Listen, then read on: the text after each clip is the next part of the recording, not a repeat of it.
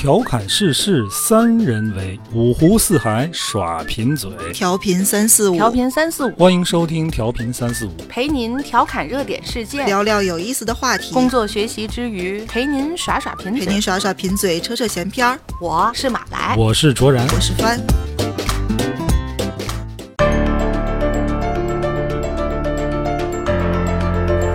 大家好，欢迎收听调频三四五，我是卓然，坐在我对面的是马来和帆。大家好，大家好。我们今天录节目的时候，外边下了雨啊，嗯而且我们特意的没关窗户，录点雨声进来，也不知道能不能录进去啊。主要为了营造一种月黑杀人夜。哎呀，不是听月黑风高夜，天降阴雨时，真是杀人的好天气。之前 许给大家了啊，凶杀和这个谍战和凶杀案以压倒性的票数，但还是有听众很关心马来的，他小心翼翼的在群里问了一句：“我选凶案，但这样会不会失去马来 失去吧，是不会。但是这个话题是他俩坚持的，我今天就是一个打酱油的坐在这儿。？”但是为了给他一个适应过程，今天我们尽量选取一些开胃小菜。嗯，就是不那么吓人的。对比如说分尸啊，不是卓然，嗯我觉得你不是这样的人，你 你不能跟番似的，一天到晚沾这个事儿这么来神儿。这真是真开胃小菜，绝对不吓唬你，啊对非常开胃。嗯，先讲一个，之前咱聊过，蠢人你好事儿干不成，干坏事儿也一般尽量都不用蠢人，对，他实在是啥都指不上。猪队友呗，嗯就一旦你在犯罪的这个进程里碰上了这个蠢人，情况比较极致的时候，就会出现离奇的案子啊，太离奇了，我都崩溃了。我知道，就是小偷偷完东西还把人家家里卫生做了一下，类似这种吧。哎我看马来很兴奋啊，哎，要不然还是讲分尸吧。不，不是不是，就讲这个这个呢，应该是一四年的广西的一个案子，哦有一个叫蒋岩的地产商。他有一天上上班，突然前台给他递了一个纸条，说有一个人说把这纸条务必给你，有特别重要的事儿。他一打开，上面有一电话号码，因为不知道什么事儿嘛，上面也没写具体怎么样，我打一个看看吧。嗯结果一打呢，这个人就说有人雇我杀你，哦，你直出来跟我见个面吧。嗯嗯嗯，然后他就带了好多员工跟这人见面。大家记住一下，这个五号选手叫戚维斯，五号选手。嗯，五号选手就咵掏出一堆资料照片儿，就是这个蒋岩的各种日常行踪的照片，说反正有人给我十万，雇我杀你，但是我也想十万不值当的，我也也不想动这个手，你配合我一下，你一会儿你装死，然后我给你拍个照片，我交代了，然后我也不用动手，你也不用死，你出去躲一个礼拜，手机关机，就是让对方误以为这事儿成了，不然他肯定还会再找人杀你的。嗯，这个蒋岩就就就行吧，这个事儿听起来好像确实大家都不吃亏，同意了。嗯他后面一琢磨，不对，我报个警吧，这到底是谁谁对我起了？杀心？嗯嗯，警察查着了一个很复杂、很离奇的这么一个案件经过。首先，雇佣人陈如祥，他跟这个蒋岩他们俩有经济纠纷，就一直恨得慌，恨得慌。就雇人杀。哎，他掏了二百万，找了一号选手，嗯这个叫罗贵全一号选手，嗯跟两百万你你你你给我把这人杀把那人给我解决了。嗯，然后这个罗贵全一想，二百万，有这钱我还用自己动手吗？他就掏了一百万，又找了一个二号选手常旭东，嗯就你你一百万你解决这个事儿。嗯常旭东是一个社会关系非常复杂的人，他就辗转拜托自己越南的朋友，给他找了一个缅甸的雇佣兵，嗯。社会关系非常复杂，给了缅甸雇佣兵五十万，嗯，职业杀手，砍了一半。职业杀手。这个缅甸雇佣兵效率非常高，马上就给发信息，就是事儿一办，然后啊？埋哪儿了？啊，我走了，他就走了。常旭东很开心，我 轻轻松松我落一百万，哎，落五十万。嗯然后没过几天，他看见那个蒋岩在大马路上溜达呢，他就觉得不应该，这职业杀手不可能欺骗我呀！我去看看他告诉我埋尸那个地儿吧。里面果然是空的，发现被骗了，。这就没有办法了，所以只能又从剩下的五十万里面接着掏钱，又找了另外一位选手叫韩建生，嗯他许给人家的是我给你五十万，但是为了凸显他在整个链条上智商比较高，他说我先给你个预付款，我给你二十七，就人杀完了我再给你剩下二十三。嗯，这个韩建生一想，二十来万杀个人，好像风险也有一点点偏大，于是他就找了自己的堂弟叫韩贵生，我给你二十，你去杀这个人，自己落了七万。然后这个韩贵生也琢磨了一下，二十也不太值当的，我去杀个人，所以他最后就找了咱们第一个提的五号选手七 A 四，给了他十万，安排他去干这个事儿。然后咱们计算一下各个环节的结余，嗯就是首先这个陈如祥赔两百万，嗯，也没杀成人呗。对，罗贵全净挣一百万，嗯，第一个，然后程旭东净赚了二十三万，那个尾款嘛。缅甸雇佣兵五十万，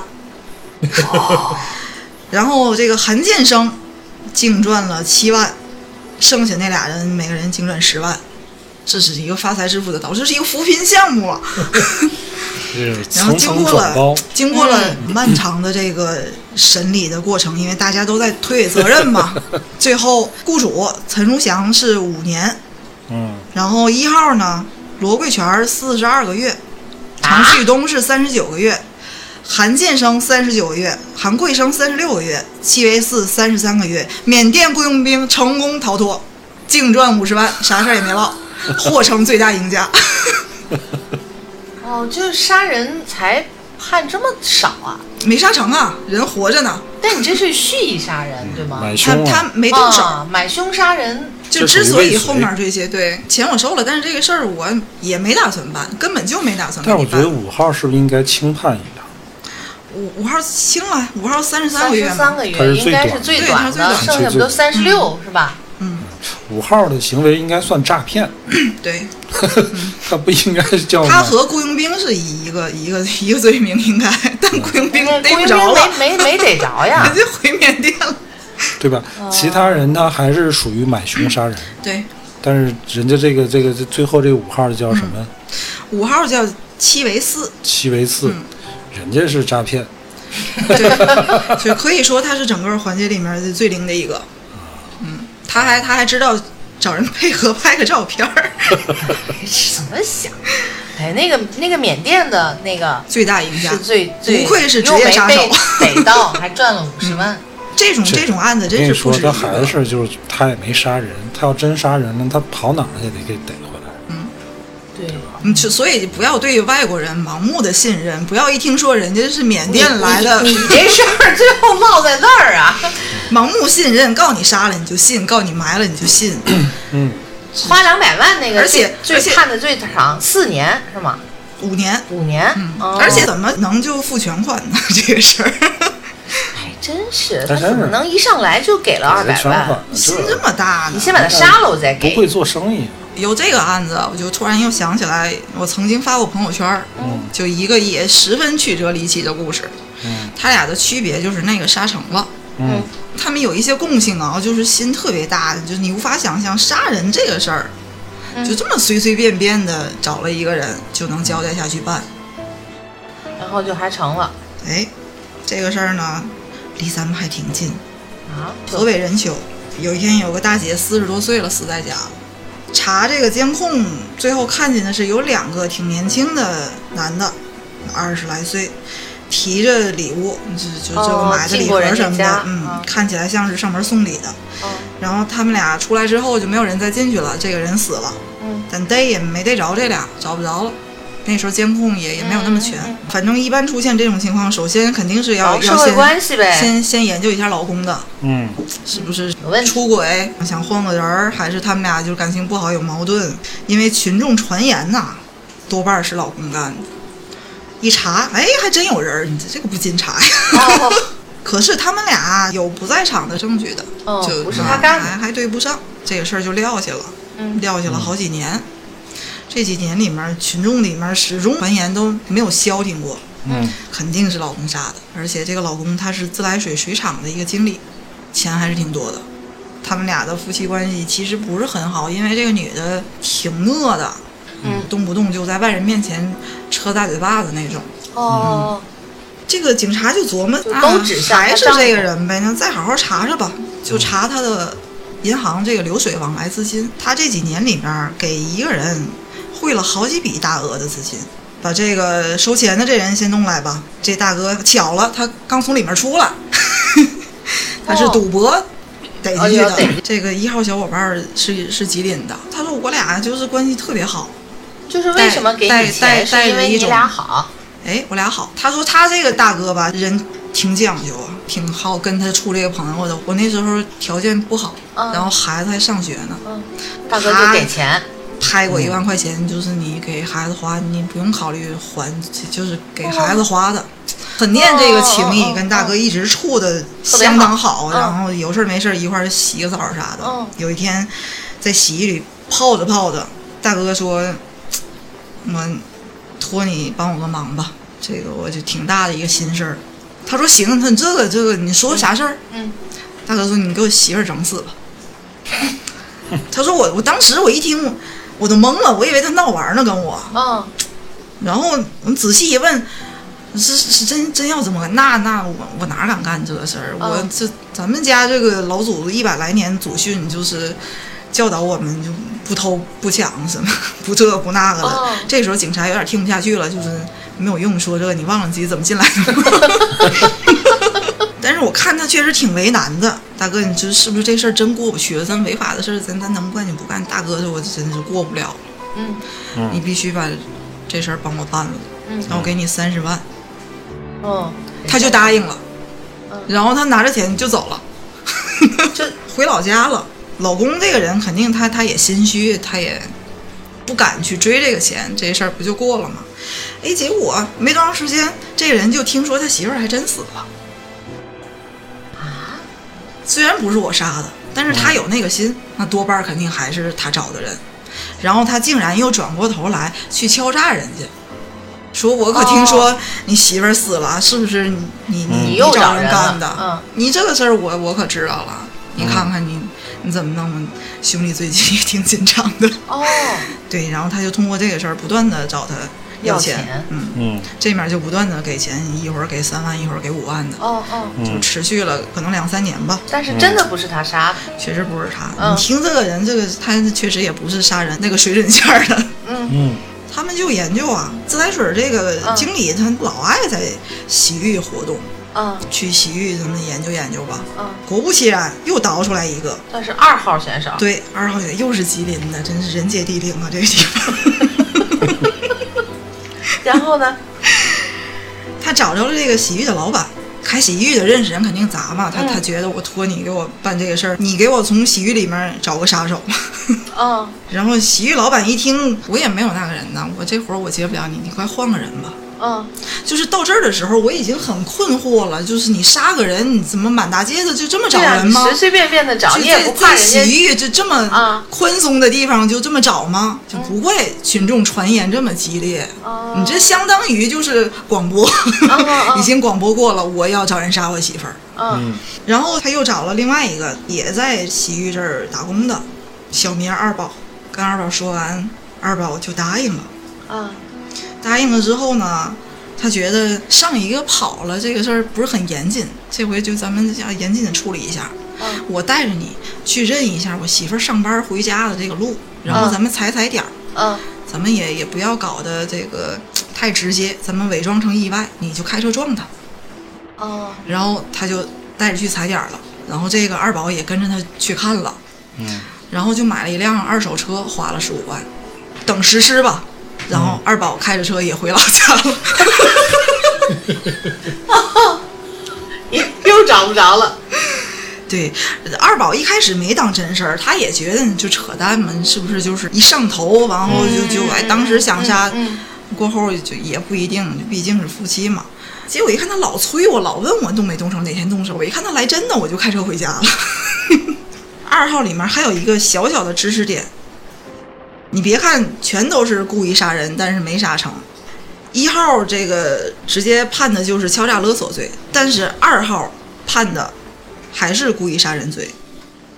为什么呢？因为他已经去踩过点儿了，相当于哦他已经进入到了预备犯罪的阶段了。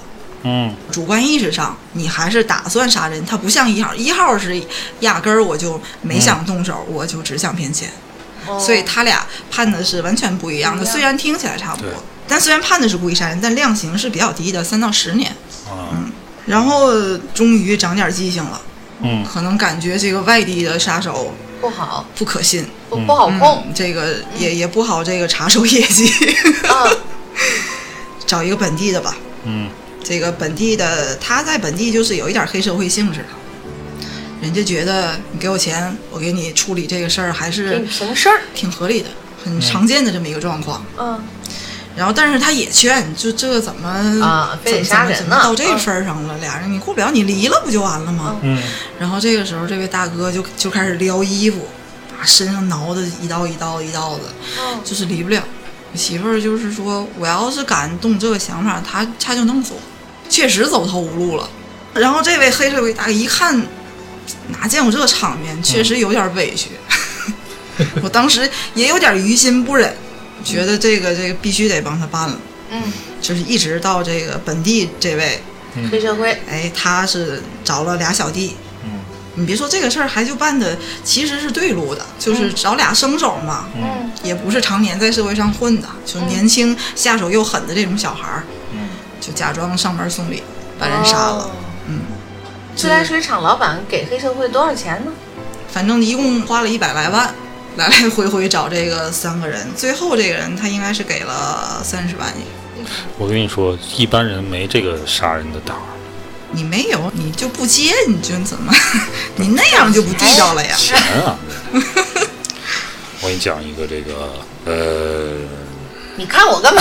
你要讲你就快讲。你看翻讲的，我觉得就我能听，像个故事一样，我也不知道有这种嗯，事儿。不要详细描述杀人的事儿。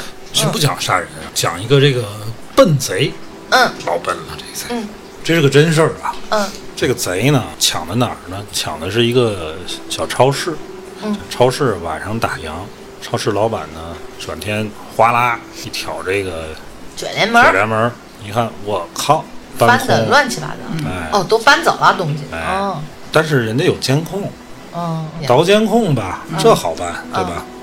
你看监控被砸了，哦，这不挺灵的吗？哎，显示器也给砸了，嗯，但是呢，这个硬盘是好的。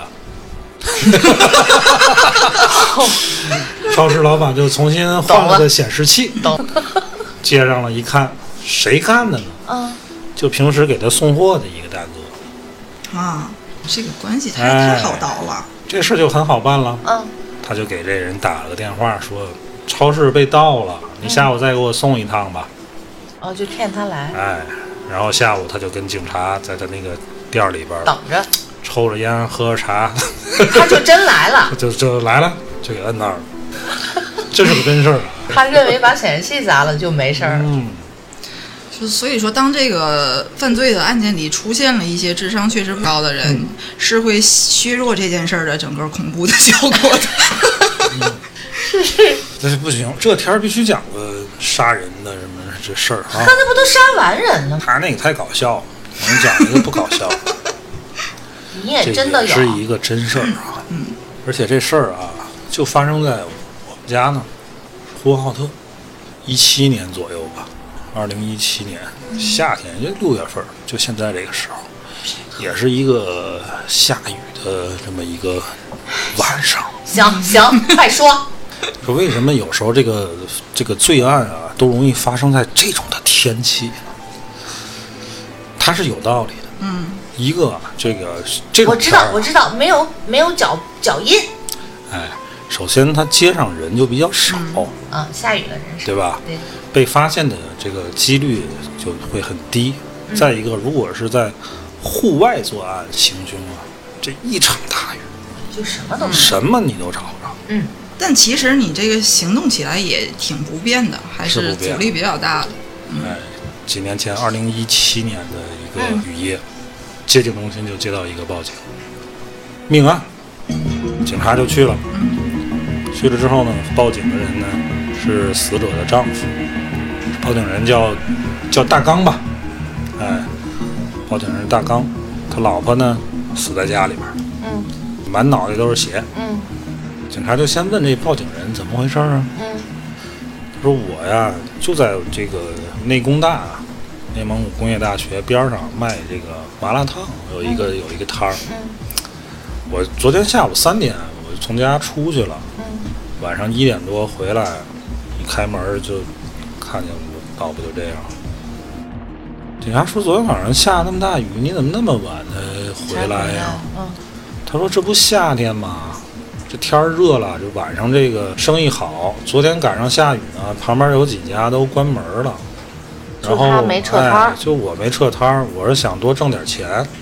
嗯警察一听这也说得过去哈，然后就是说你这家你现在是住不了了，嗯，对吧？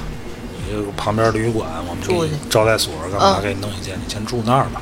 啊，有什么事儿我们随时传唤你。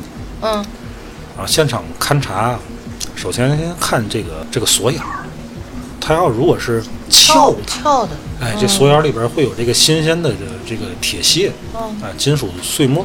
嗯。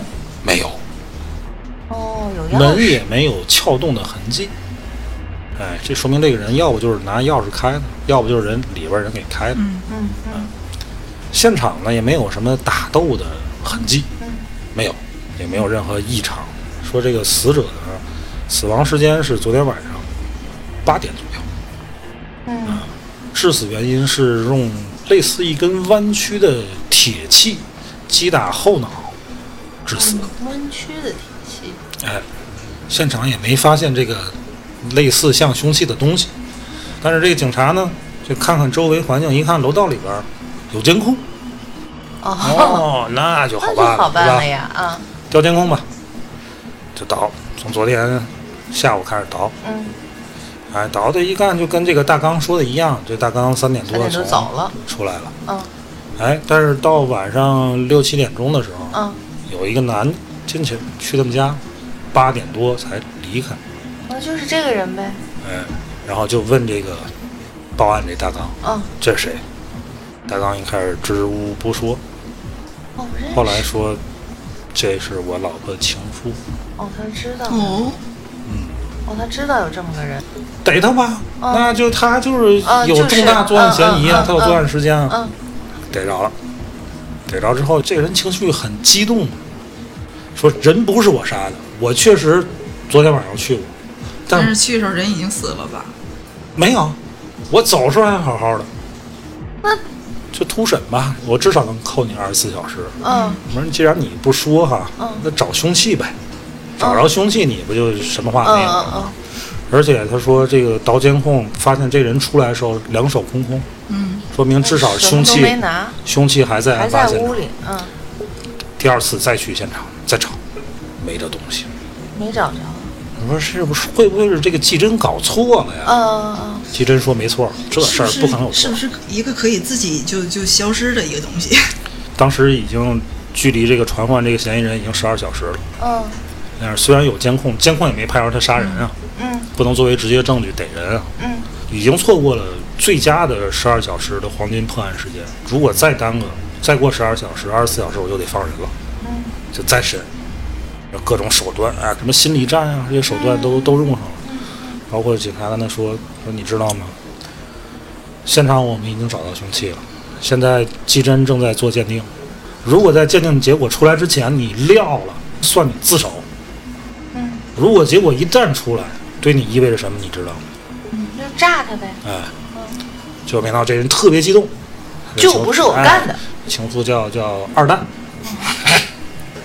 大刚二蛋，瞧你起这名儿，二蛋很激动啊，就不承就不承认，不是我干的，我很爱他，哦。他都答应跟我结婚了，我干嘛要杀他？嗯嗯，有道理。嗯，对呀，然后呢？警察说这个他妈心理素质很好呀，二十四小时必须得放人了，嗯，放。嗯可是没想到前脚刚放，这二蛋又回来了，嗯就去这个这个警察办公室了。嗯他说人真不是我杀的，我说你们这个调查方向错了，你们再好好找找，你们尽快破案，尽快找到凶手。我我很爱他，我不可能杀他，我马上是这她要跟她老公离婚，我要结婚的。嗯监控显示，这个案发现场监控拍也没拍到别人进去。她老公确实下午三点走的，晚上一点多回来的。这个时间只有这个二蛋在那，嗯没有头绪，去他们这个小区就溜达溜达吧，嗯听听老百姓、居民怎么说吧。听了一下午，都在扯淡，没什么收获。这警察起身刚要走啊，哎，就听有一大娘说：“哎呀，这个小区啊，也不是太安全啊。你看这又杀人了，这去年的还被盗呢。这你知道他说这怎么进去的？那个被盗的，就是他旁边那邻居。你看咱那楼，啊，那个厨房跟厨房那个窗户都挨着，那成年人一跨步就过去了。当时就是那么偷的。哎，这个大娘说这话，这警察就抬头看看，就是案发现场那个窗户，窗户厨房跟大娘说的一样。就是他能一下迈到哎能一下邻迈过去，那就是没从大门走。对，然后就找这家的房主打电话，接电话人是这个房主的儿子，嗯。说我们不住这儿了，这是我爸的房子，嗯。我呢把我爸接走了，租出去了。啊，这个房子就租出去了。他说你租租的给谁了呢？嗯。他说我找找啊，我这有那个租赁合同，我一找，租户名字叫大刚。啊，警察说是旁边那个邻居大刚吗？他说我不知道啊，我也不认识啊，这之前是我爸住这儿。警察就把这大刚的照片给他看，他说没错，就是这个人。哦，逮大刚。然后这事儿给大刚打电话，关机了，跑了去那个招待所，没人了。跑了，一问招待所前台说你们前脚刚安排他住下，他就走了，再也没回来过。这都让跑了，逮吧，嗯一通逮。他是坐出租车好的。的，，嗯。有一个出租车司机报案，说我见过这个人，我拉他，嗯哎，去往这个就临市吧，就是、嗯，出城了，嗯，出城了，追过去，反正是给找着了，在一个小旅馆里边给弄回来。着了，嗯。之后你得找凶器啊，嗯。他们还查了旁边那个单元的监控，发现这个大刚啊，前脚刚从自个儿家出来，从那个门就儿，从那门进去了。然后找这个凶器，他说很有可能他坐出租车外逃的时候，把这个凶器扔了，凶器扔了，然后问那个出租车司机都在哪儿停过。嗯。那司机说在一片那个荒地，有嗯，什么什么玉米地啊。停过，哎，警察这一通找啊，最后找到了，是个什么？是一个那个掏炉子用的那种火钩子，哦。啊，，炉钩子，炉钩子。就是就是他做麻辣烫时候嗯用的那个，交给技侦，有受害人血迹，有他的指纹，就没跑了。就撂了呗。他说啊，我是半年前，一年前嘛，就发现我老婆外边有人。我每天晚上啊出去卖麻辣烫，嗯那二蛋啊就来找我老婆。嗯，我一想到我每天晚上我这个辛辛苦苦辛辛苦苦为这个家挣钱，他在那儿，嗯嗯我跟我老婆因为这个啊吵了好几次，他要跟我离婚。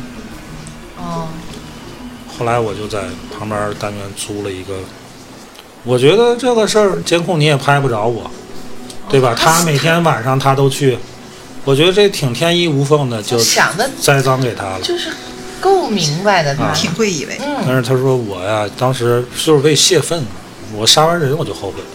你看这是就是这么一个故事。就是这么个故事。当然我讲的不恐怖啊，我重新给你讲一遍。哦，这个也算也算挺好听的。挺好听的。但这这种就是夫夫妻双方有一个人死亡，基本上都先第考虑一第一，怀疑的都是配偶，先会对考这个虑配偶。这个概率确实挺高的，最后查出来。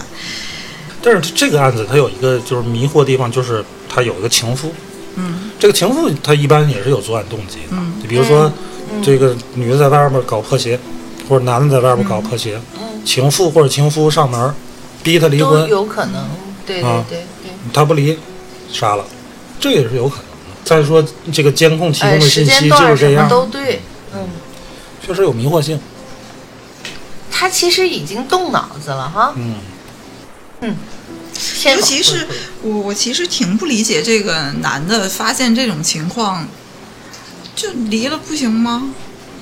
嗨，嗯，咱们是正常人去思维，你理解不了犯罪老婆要跟。他离啊，他这个这个他不乐意离。他自己觉得自己太委屈了，嗯我每天辛辛苦苦的，对吧？然后你你还在外面跟别人，然后你现在你反过头来跟我要离婚，他各种各种不忿呗，他可能最后就走这个极端的路。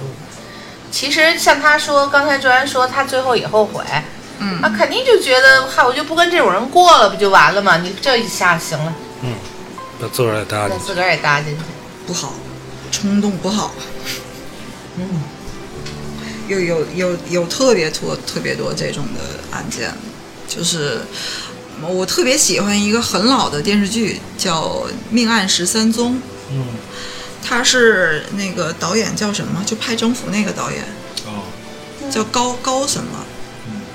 不知道。他拍的，呃，九十年代的一个电视剧，他应该是根据真实案件，对石家庄的真实的这个命案改编的。嗯，他用的演员也都不是很很专业那种，所以嗯所以整个的那个真实感对呈现的很好。十三宗是对命案一13宗。波人，还是十三宗十三个案子？哦。嗯，十三个案子，然后每一个案子都有有个头有个尾，就他会总结一下，嗯什么大家在思考什么。你你连那个那个年代的都看过，你知道有一个叫好像是叫红蜘蛛吧？是叫女女的女的犯罪什么女囚啦，什么红蜘蛛啦，什么那那几个我看过。我记得特别清楚的，我忘了是红蜘蛛还是那个女囚了，反正都是讲这女性犯罪的。对对对有一个就是这个女的骗各种大款，然后她骗的最后一个。就是就是傍完这个大款，大款给他租了一个房子。嗯他说我自己害怕你也你也不经常过来陪我，你给我买个狗行吗？哦，我知道你要说哪个，然后因为红蜘蛛大款就我看过，他把啊那个弄个行，咱咱咱咱买去。狗笼子，他把那男的关笼子。他说你你给我拿铁丝拴个笼子，我关那个狗，然后大款吭哧吭哧就拿铁丝，然后他就一点一点引他，你你你拧那儿你能，这个大款就从里面收这个龙口嘛，嗯。就把这人给关里里面了，关里。面，然后就找这大款家里要钱，嗯。嗯，就是特别狠，这个女的对。就骗了好几个了已经。对哦，我好像知道，前两前去年刚逮着他是吧？啊，不知道。那个劳劳劳荣劳枝。劳啊，对，那个姓劳劳的，好像跟这个还不是一回事儿。不也也有个龙那个红蜘蛛那个电视剧，在我里边是脑子里是有印象的，因为他肯定是破了案了，它是根据这个、这个每一个都案件是都是破了案的，他是而且是他那个电视剧，我记得到最后会有一个真的那个犯罪的一个人的一个嗯怎么怎么样，嗯他不是那个姓劳的那个人，不是那个姓劳的那个，当时不还在网上都说长得眉清目秀的，怎么怎么样长，得嗯嗯，极具欺骗性。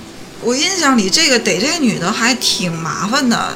前面她跟这些大款偶遇的那个情节也很复杂。她是先吃一个什么药，就是会短暂的晕倒的那种药，嗯然后掐的时间差不多了，就在人家旁边晕倒了。然后这大款肯定是赶紧揪起来嘛，就是美女嘛，就怎么着都得都得都得。但你说笼子这个事儿，我可有。嗯笼子那个情节就是好，应该好多人印象都特别深刻。那个我有印象。哎呀，那就是特别娇滴滴的，一下一下的就给锁笼子里了。男的真是太好骗了，我觉得太狠了。还有好多，尤其那个年代有好多都是嗯家暴产生的，最后很很畸形的走向。我每次看这种家暴的案件，都觉得真的是挺伤我的。咱们经常说你跑啊，你你怎么怎么样，说的很简单，但其里的人是实际实际看这个这个案件里的真实情况，真的是走不了，从各个方面都把这个人给逼死了。杀了不就完了吗？啊，是啊，杀了嘛？但是杀了你自己也也没有以后的生活了呀，就是你恨恨到什么情况？就是太可恨了。这个是太可恨了。其中有一个，有一个，我觉得这个女的真是太委屈了，我都觉得就搁我我也没办法，我也只能这样。就这女的家里是唱戏的，嗯长得挺顺的嘛。然后本来挺高兴的一事儿，但是这男的家这老两口一直就嫌这个女的抛头露面的，嗯就是看不上人家。嗯，结果生孩子生头一个是个闺女，这一下就又不得理了。嗯这个老公也看不上了，嗯公公婆婆还整天挑事儿，然后他们家呢又要盖房子，盖房子的时候，这个男的的工作也没了，也没什么钱，这女的就一趟一趟从娘家借钱去，就想我赶紧把这房子盖好，我俩搬出来住就能好点儿了。嗯嗯，然后再想着再再生一个生个儿子就都好了，结果盖盖就差没有两步盖完了，她这个公公婆婆又又出幺蛾子，说他们俩要干嘛干嘛，就现在俩儿子一人给我们出什么一千五还是多少钱，这个儿媳妇儿就说我们我们现在没有这钱，就正用钱呢，然后这个当儿子的就你别说话，我出这些钱我出，结果就搞得他们俩这房子怎么着都盖不上。这房子盖不上，这男的也觉得特别赌气的慌，整天就在家揍他。就一开始揍，他就往娘家跑。往娘家跑的时候，这个时候娘家态度还是都这样，就反正接下去就忍忍吧，忍忍就好了，日子慢慢好过，他气儿顺了就都好了，就还都是这种口径，一趟一趟的往回劝，打得越来越严重。这个公公婆婆就一直都是一有事儿就在那儿煽风点火，有时候还帮着他堵他，就关门堵他。最后一次打的特别严重，他就跑回去了，他们家也不愿意了，就是就也太不拿你当人了。哦，这等他来了，这我必须得跟他要个说法。哎，结果人家还真来了，倍儿牛，就是你现在你就赶紧跟我回去。哦，女的的父母就说话了呗，到我们家了，你还不客气点儿？你嗯看这个态度嗯也有点太过分，太都嗯拿我们也太不当人了。这男的就说，本来就是也就是不拿你们当回事儿，就你们别别跟我说这个，别跟我顶嘴，就是谁顶嘴我我现在就揍谁。哦他现在就必须老老实跟我回去，这女的就不回，不回就打起来了。然后好在这个女的的弟弟也在呢，就也是个大小伙子嘛，就把这个男的给制服住了，嗯把他捆起来，捆在他们家院儿里了。嗯捆完了之后呢，这个老头老太太就报警去了，嗯家里就留着这个女的看着他，嗯捆上了，他还在那儿特别狠呢。嗯你赶紧把我放开！你不放，你要不就弄死我！你今天你要不弄死我，明天我就我烧你们全家！嗯就一直这么吓唬他，然后就一步一步的逼着这女的从他的口袋里掏出来的打火机，然后往身上浇了一瓶白酒，就是在他们家那院里把这个人给烧死了。在警察来之前，嗯，其实就差那么一会儿，他就在在这会儿就还在一直辱骂这个女的。死完了这样的人，就是我真是觉得没有没有办法，从整个的大环境那时候整个的大环境就是人们的这个思想的这个这个状态这个意识，就觉得男的打两下打两下就是很正常。啊，你就给人生个儿子，然后该忍的忍，慢慢就都好了，都是这么过来的，这我觉得这男的这是自己催自己作的。。还有什么？我再给你讲一个，你好好讲，你看着翻就不吓唬人。今天的这一集讲谋杀都是不害怕的，对不对？不害怕，也不一定看能看怎么讲够不。够数吧。如果不够数，就拿两个吓人的凑一下。不行，吓人的下一期，你们自己单聊。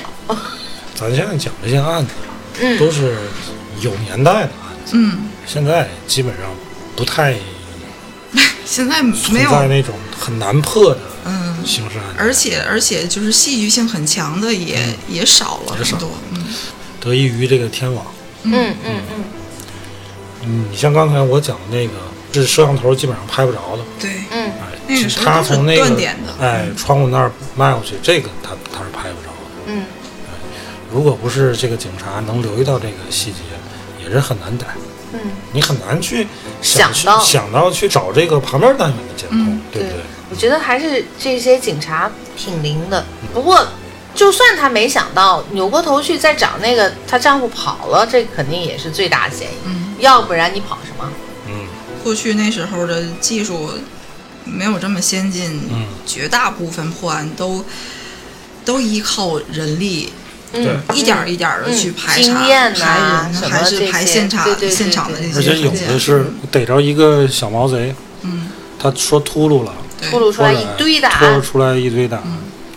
讲一个案子，也是发生在我们家，呼和浩特，好像这个老老发生案子。民风彪悍，上世纪八十年代末，八十年代末。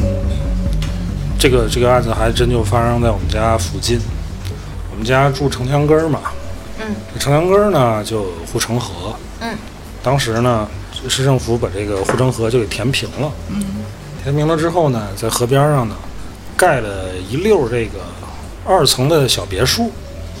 当时这个东西卖的多少钱呢？两万块钱一套，一二层有院儿。那个时候挺八十值钱年代啊，万万元户都是了不天文，数字，嗯，那时候还有一个万元户对呀、万元户这个词儿，嗯，万元户在当时算什么？就富豪。对嗯对咱现在要说富豪，你怎么也得趁趁得上千万，对啊千万级别，对吧？嗯也就是说，相当于两千万的房子。嗯当时能买得起那房子都是有钱人，嗯呃，基本上都有车，啊，院儿里停车。哎，其中就有这么一户死在家里边了。嗯，当时也没有天眼这些东西，嗯摄像头没有，警察就调查他的社会关系。嗯，这有钱人，嗯，那被谋交杀，际也广，哎，交际也很可能是因为生意啊，啊，或者入室盗窃啊。嗯但是问题发现，现场这个作案这个案发现场，财物没有丢失，首饰啊、现金啊都不少。嗯，这就很奇怪，那就是仇杀。嗯。仇杀就调查他的社会关系，排查一溜够，没什么仇人。啊，提溜进去好几个，那点过问也问我，也不至于杀，没有，要不就是没有作案时间，要不就没有作案动机，嗯。这就很奇怪。嗯，这个案子就一撂撂了好几年。嗯，后来这个案子怎么破呢？抓了一个盗窃，一伙人，当时这个就是坦白从宽，抗拒从严，嗯。有重大立功表现的给予减刑。嗯。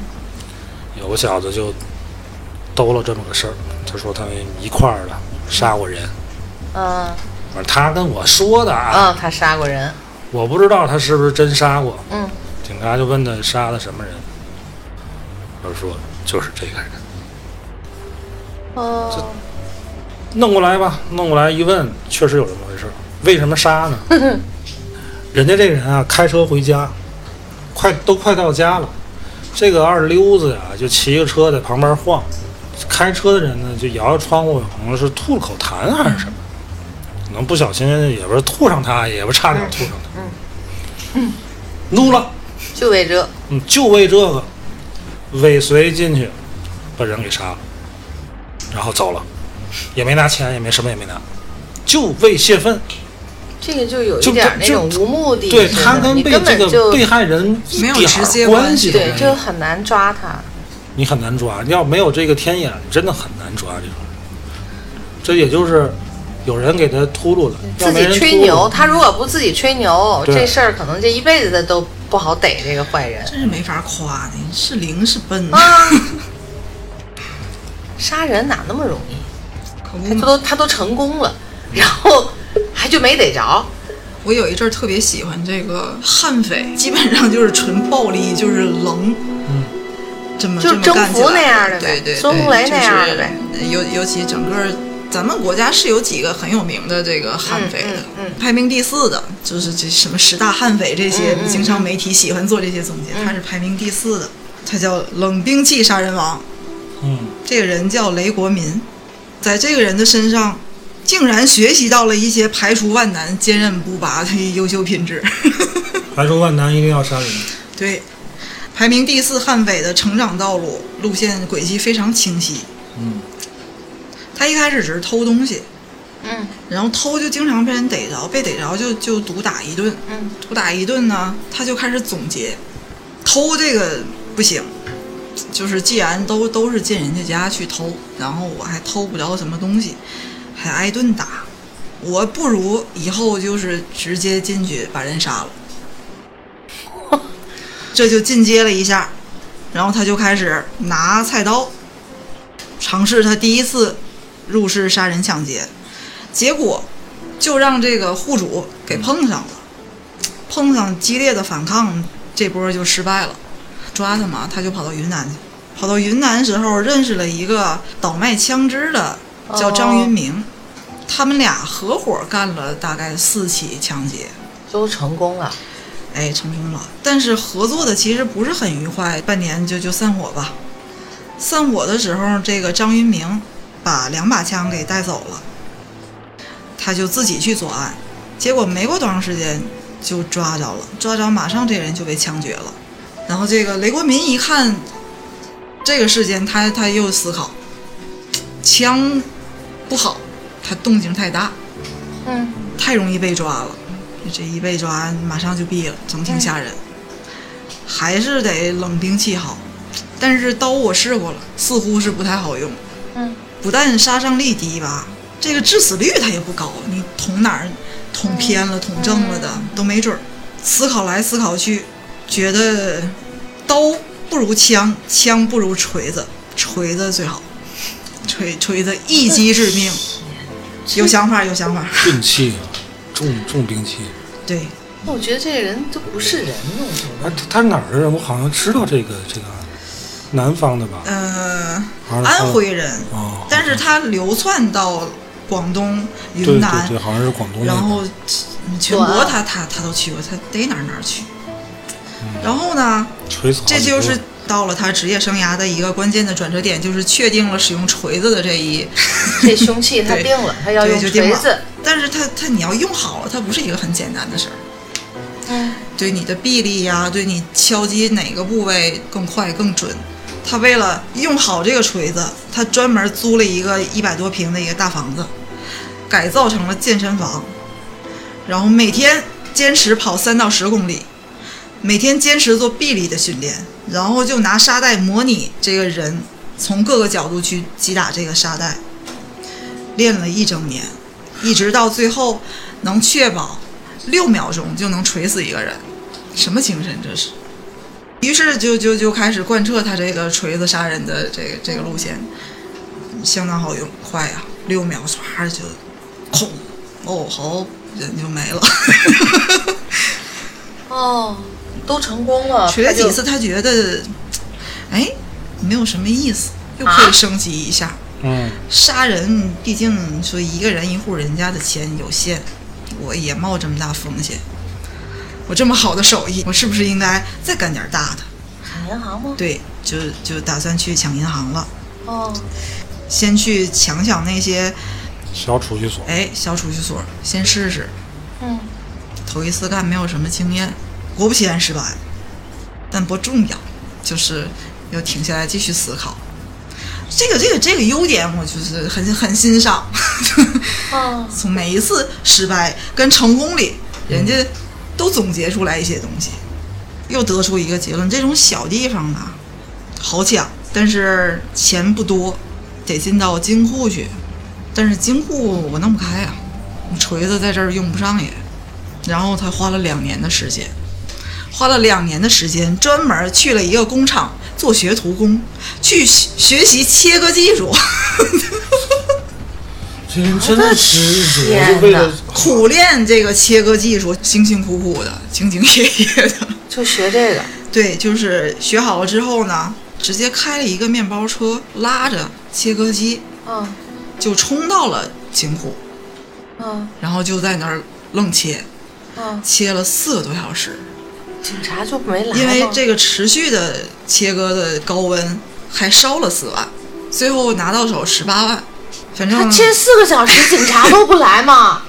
应该是晚上，趁晚上去的。那玩意儿动静也挺大的呀。就是啊，在这个道路上被抓了，主要是因为他有一次翻墙，把这个手指头给割破了，然后他留了一个血指印儿在现场。如果没有这个血指印儿，就还没抓着他。无法形容这个人是思想简单造成了他这样，还是还是他真的就是智商高。去分析犯罪的话都不能理解因为那个时候没有现在这么严密的，我我钱我都能对上号，然后我也能对上脸什么的。嗯他头一天从这儿掏完钱，转天他就存到这个银行去，就是大摇大摆的就存到这儿，从来也没有人怀疑过他查着他。就杀人一直也杀了好多人。对，一直到他留了这个血手印儿，留了这个血手印儿，是因为他跟以往锤子杀人时候的指纹对上了，才查找他，还不是跟抢劫银行直接对上的。就你说这个人的这种学习的这个上进的精神啊，脑子有病吧？我就觉得你有那么有有有，你做点什么不好干点正你事儿，而且他就是特别沉得住。你说这些恶人啊，嗯，他们是不是自己从来不觉得自己是个恶人？你觉得像他说的这种这种 这种他悍匪心理素质行为，这么强，就就肯定不是不是一个正常他跟那些就是刚才说的那种，就夫妻之间那种，他不是心狠心坏的事儿，对对对，对他。他好像就是缺一根儿那种对生命啊这些东西的敬畏的对对对。那个情绪，完全没有。完全没有，嗯。所以他不觉得他他做的事儿是没有人道的，是嗯。没人性的是没有缺乏人性的事儿，但但这只是一点，否则他不可能那么冷静。对呀、嗯，你说这玩意儿参加个奥运会什么的，也 应该也也有希望吧？我。就不是一个正常的人，这样的人就不是正常人。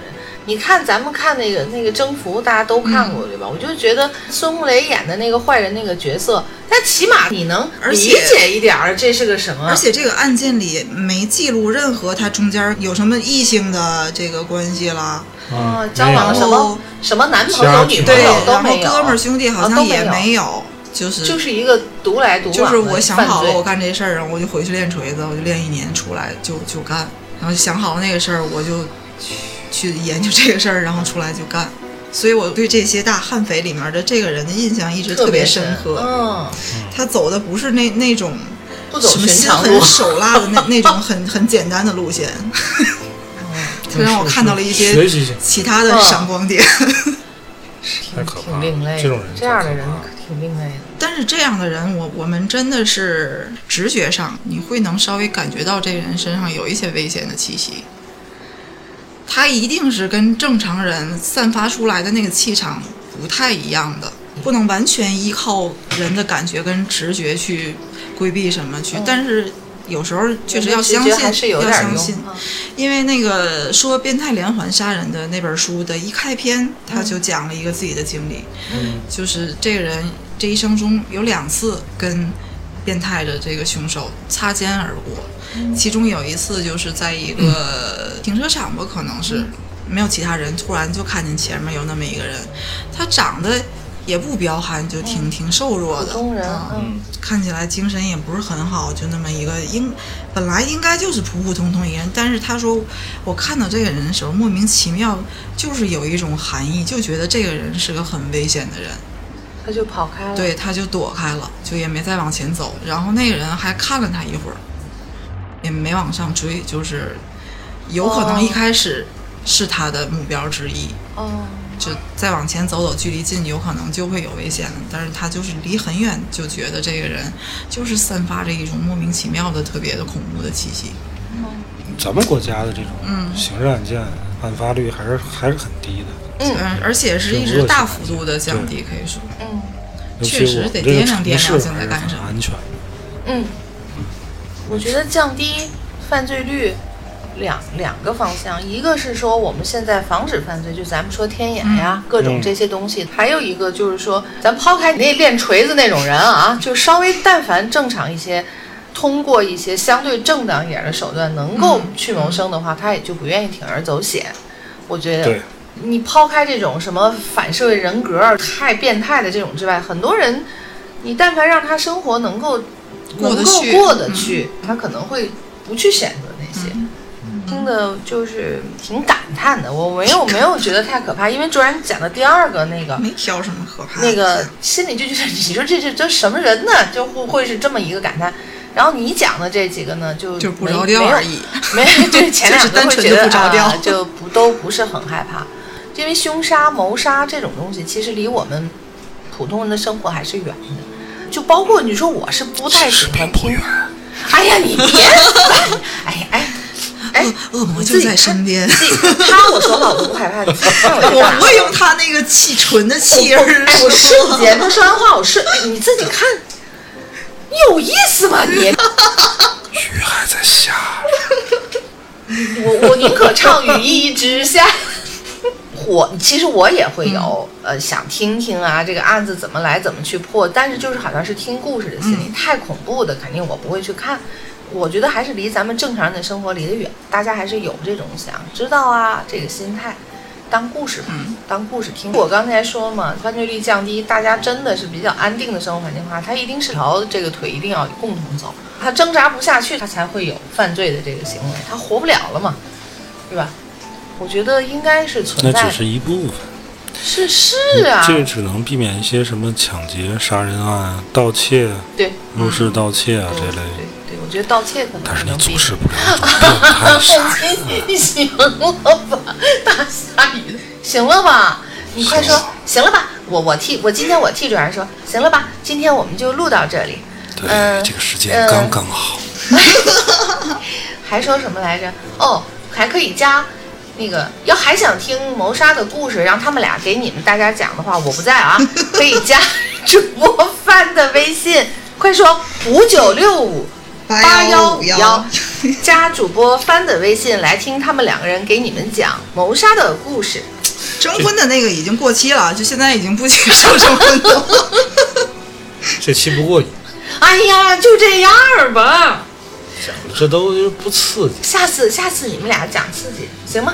我我我在我在旁边那个。这期主要是让马来有身过渡的过渡。哎呀，马来是真的这个，真的真的真的不不不讲了不讲了，反正我但是我看马来状态一次比一次好。哎，现在都能从中一会儿获取一思考了。哎一阵儿比一阵阵儿一不是一会儿不如一会儿，一阵儿不如一阵儿。